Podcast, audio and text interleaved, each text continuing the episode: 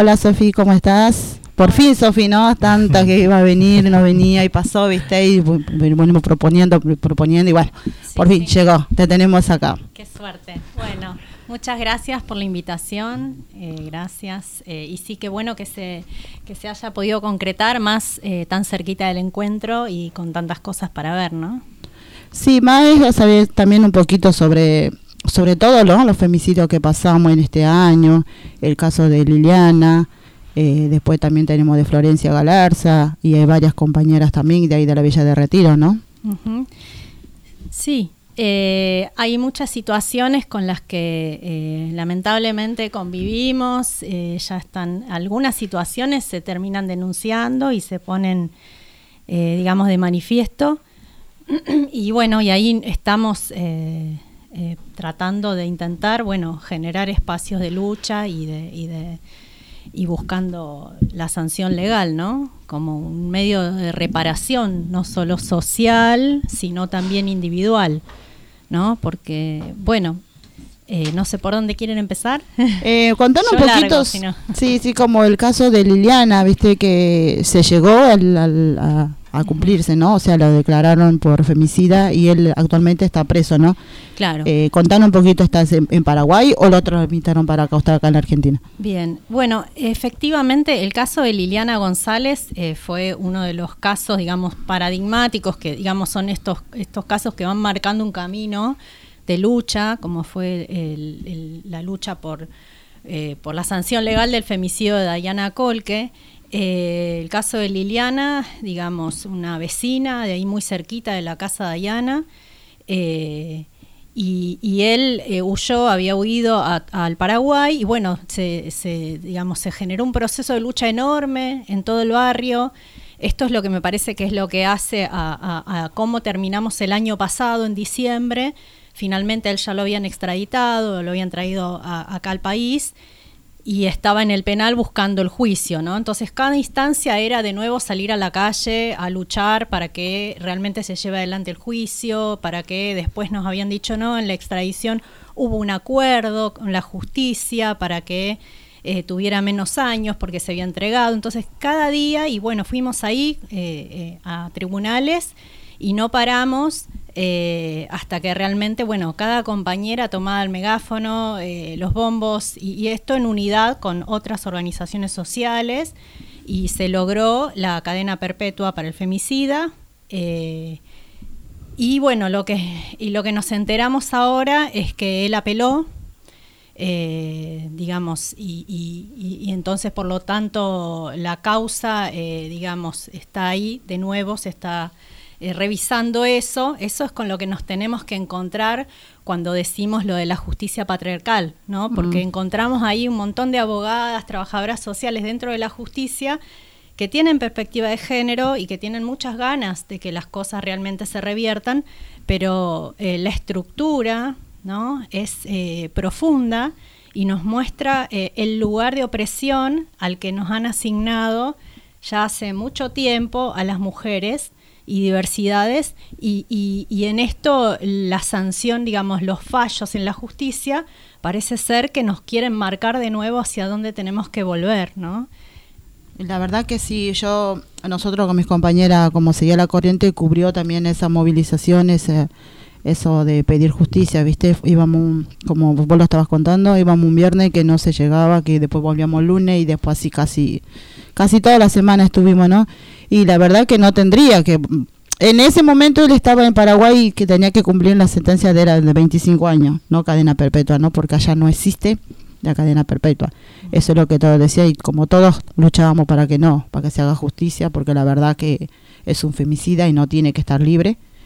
Y como vos me estás contando ahora, pero ¿qué es lo que él pide? ¿Que se abra una nueva causa e ir a su país? o Bueno, mira, eh, entendemos que, eh, digamos, apeló, con lo mm. cual, bueno, tenemos que volver a armar eh, el camino de lucha que ya se trazó porque eh, Digamos, lo mismo pasa con, con, los hijitos de Liliana que están en Paraguay y están con su abuela materna, porque eso es lo que vemos, que en los femicidios eh, quienes se hacen cargo de los niños y niñas son la familia materna y son quienes tienen que readaptarse a toda una situación y eso implica una cuestión económica también.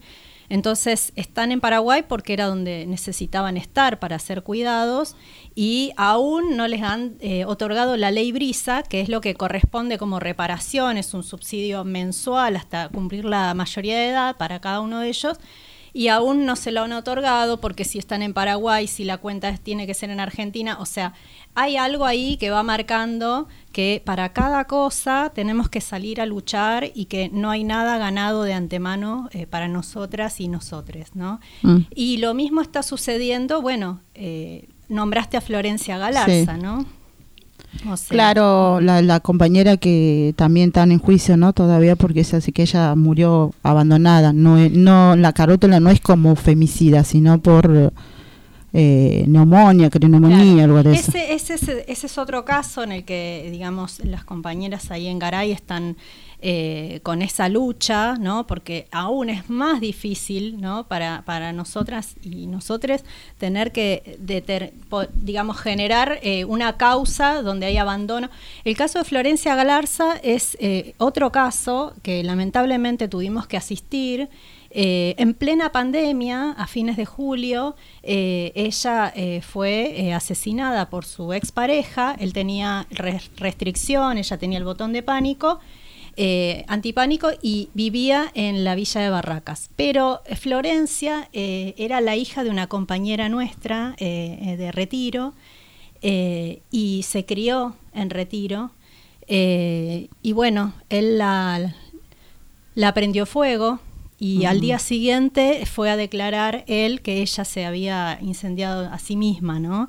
Y hasta el día de hoy estamos hablando del 2020, estamos hablando de la pandemia, de esas situaciones donde decíamos la violencia recrudeció, la situación de las mujeres se empeoró, eh, están aún más en peligro. Bueno, después de tanto tiempo, aún no hay una carátula, eh, que determine que esto fue, digamos, que se empiece a investigar eh, la hipótesis del femicidio, ¿no? O por lo tanto él no está indagado, nunca fue llamado a, declarar y lo que se plantea desde lo que es la fiscalía es que, eh, bueno, que en realidad fue un suicidio por, por violencia de género, inducido. Y la verdad es que creemos que no hay femicidio donde las cámaras estén prendidas y haya videos que den cuenta de eso. Y una mujer que termina eh, quemada y al mes muere, eh, digamos, porque su situación era imposible eh, de vida, no tiene otra manera de demostrar lo que le pasó que a través de la lucha en la que nosotras y nosotros estemos implicadas y realmente podamos eh, avanzar y, terminar desmantelando la justicia patriarcal que nos dice no es posible, no es posible.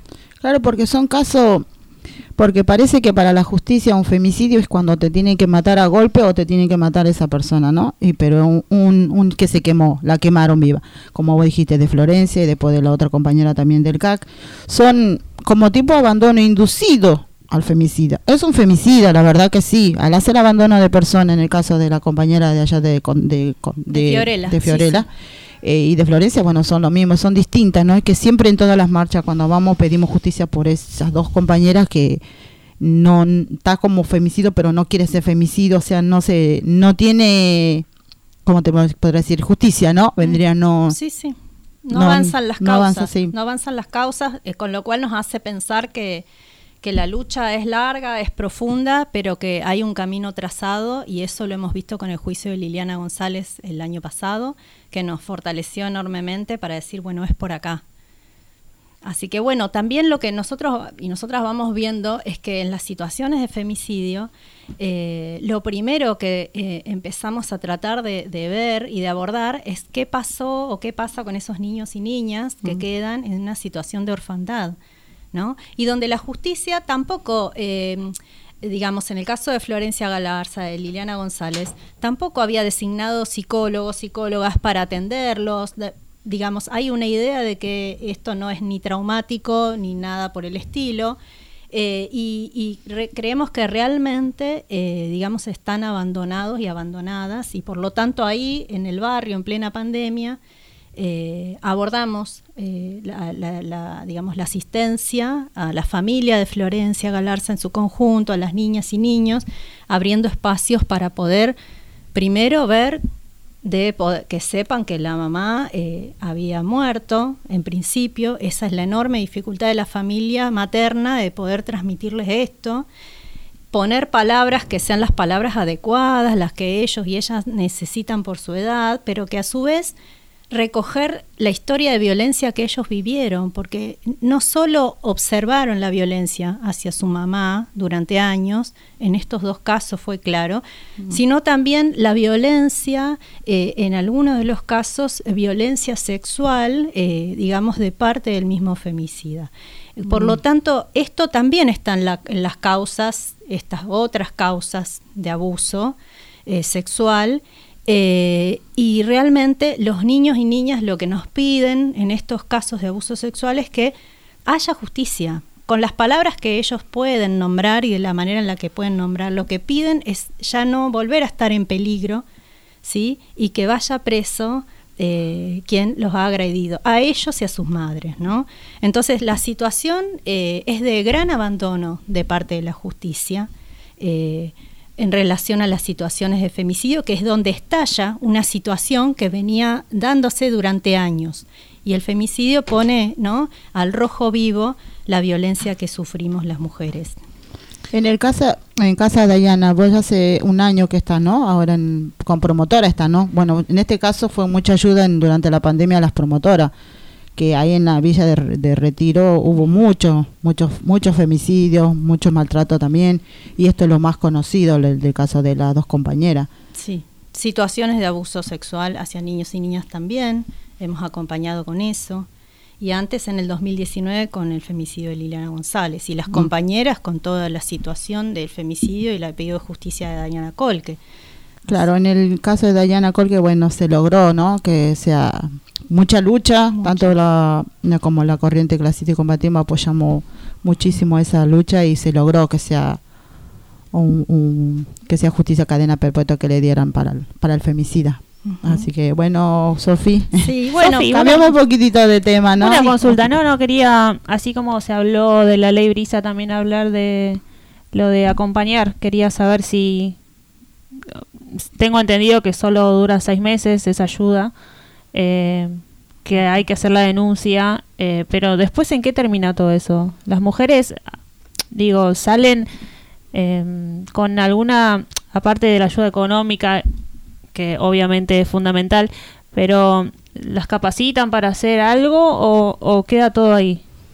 Sí, lo que nosotras estuvimos viendo es que la verdad es que muy poquito de eso salió, eh, es como vos decís, son seis meses. Eh, plantea también que es algo para que la, mujer se pueda mudar, eh, pero sabemos también lo difícil que es encontrar ahí en la 31 un, alquiler con niños y niñas, o sea, eh, y después, no, bueno, lo que no hay es, eh, estamos peleando hace tiempo ya porque el Centro Integral de la Mujer realmente sea un lugar que, que, realmente aborde desde las políticas públicas del Gobierno de la Ciudad de Buenos Aires, aborde la problemática en su conjunto, pero en comprometiéndose realmente, ¿no? Es esto que vos decís, ¿y después qué? ¿No? Pero eso es si sale, porque tenemos un montón de casos en los que ni siquiera salió. Así que esa es una de las peleas, porque han instalado un SIM ahí en el barrio, pero la verdad que es inexistente, es, eh, digamos, el espacio físico es muy pequeño también, o sea, y, bueno, hay una enorme necesidad de atención también en salud mental. Eh, en, todos estos casos, en todas estas situaciones de violencia, ¿no? Y eso no hay. Y ahí tenemos tres centros, digamos, de CESAC, centros de salud que dependen del Fernández, que tienen, eh, digamos, eh, digamos, hace poco había una psicóloga de niños, ya no está, o sea, el, el, mm. el psiquiatra que habían contratado en el CESAC 47, que está cerquita de Casa Diana, en plena pandemia lo habían contratado, después eh, dejaron de pagarle eh, este año, o sea, y, y, realmente se necesita porque es necesario a veces recurrir a cierta medicación para poder estabilizar un poco en situaciones de tanta angustia y no lo encontramos, ¿no?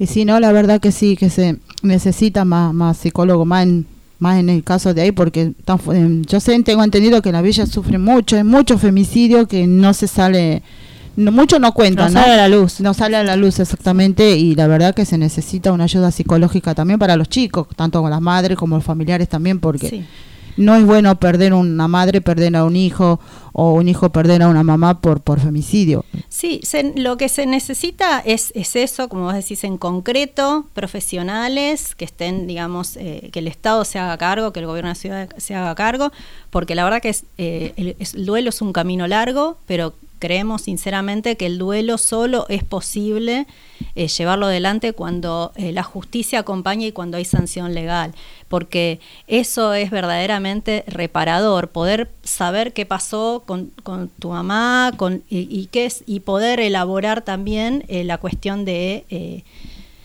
que aquel que cometió el femicidio, que en la mayoría de los casos es la expareja y en muchos casos el padre biológico o quien ocupó ese lugar como padre, ¿no? Eh, realmente eh, cumpla una, una, condena, ¿no? Eso, eso genera un montón de ordenamientos en la cabecita de estos niños y niñas porque hay muchas culpas, hay muchos sentimientos de si yo podría haberlo ayudado, si podría, a pesar de que los vemos tan pequeñitos, cuatro añitos, cinco añitos, pero esas cuestiones se ponen en juego. Y si la justicia eh, no está a la altura de las circunstancias, eso es una gran traba para el desarrollo de estos niños y niñas. Claro, la verdad que sí, ¿no? Eh, bueno, Sofi, también te queríamos invitar también para los encuentros, viste que ya estamos a ahora, ¿no? Vendrías ella a penita llegando ya al encuentro también. ¿Cuántos encuentros fuiste vos? no voy a decir porque van a empezar a sacar cuenta. Pero muchos, sí, sí, hermosos. Bueno, la verdad que sí es una experiencia hermosa. Eh, ya está, mm. estaban hablando ¿no? de los encuentros, sí, que, que puedan participar la, la, mayoría, de las mujeres, diversidades ahí, que podamos hablar de estas cosas, de dónde nos encontramos, eh, para poder hablar de lo que pasa en el día a día y tratar de fortalecernos para la lucha después en cada uno de nuestros lugares y después enterarnos de qué es lo que pasa desde la Puna hasta no hasta el, hasta el sur, hasta el último lugar. Son, Viste, son casos que vos cuando vas a los talleres y escuchar que quedás admirada, ¿no? Porque vos pensaba que pensás que no es así y hay casos peores. Y la verdad que sentar el apoyo y sentir el apoyo de todas las compañeras. Bueno, en el caso de, yo fui a varios talleres, fui en violencia contra las mujeres, después fui a otros, ¿no? Que la verdad que, que si salís renovada de ahí, venís renovada, con más fuerza. Sí, sí, sí. Y la posibilidad, sí. Es que siempre lo hablamos acá y hace siempre tratamos este tema de la mujer porque todas acá eh, somos mujeres hemos pasado por también estos casos de violencia psicológica entonces eh, nos sentimos bastante acompañadas en, en, los encuentros, escuchadas por otras mujeres que, que, saben lo que, lo que se siente, ¿no? No es lo mismo estar hablando con un amigo que con una amiga.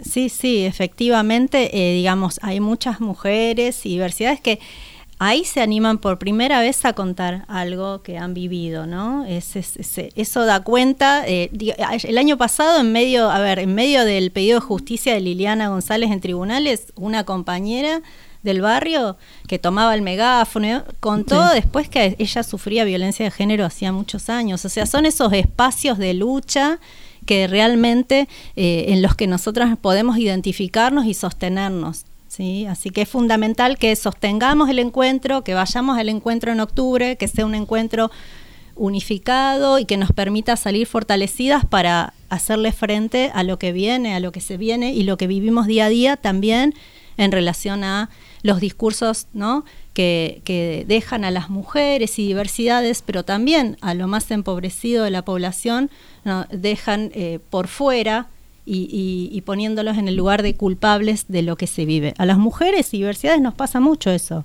que terminamos siendo culpabilizadas, a veces porque salimos a luchar también. Sí, sí, la verdad que sí. Igual, los, viste, las marchas grandísimas que hay, esa emocionante las marchas, no creo que...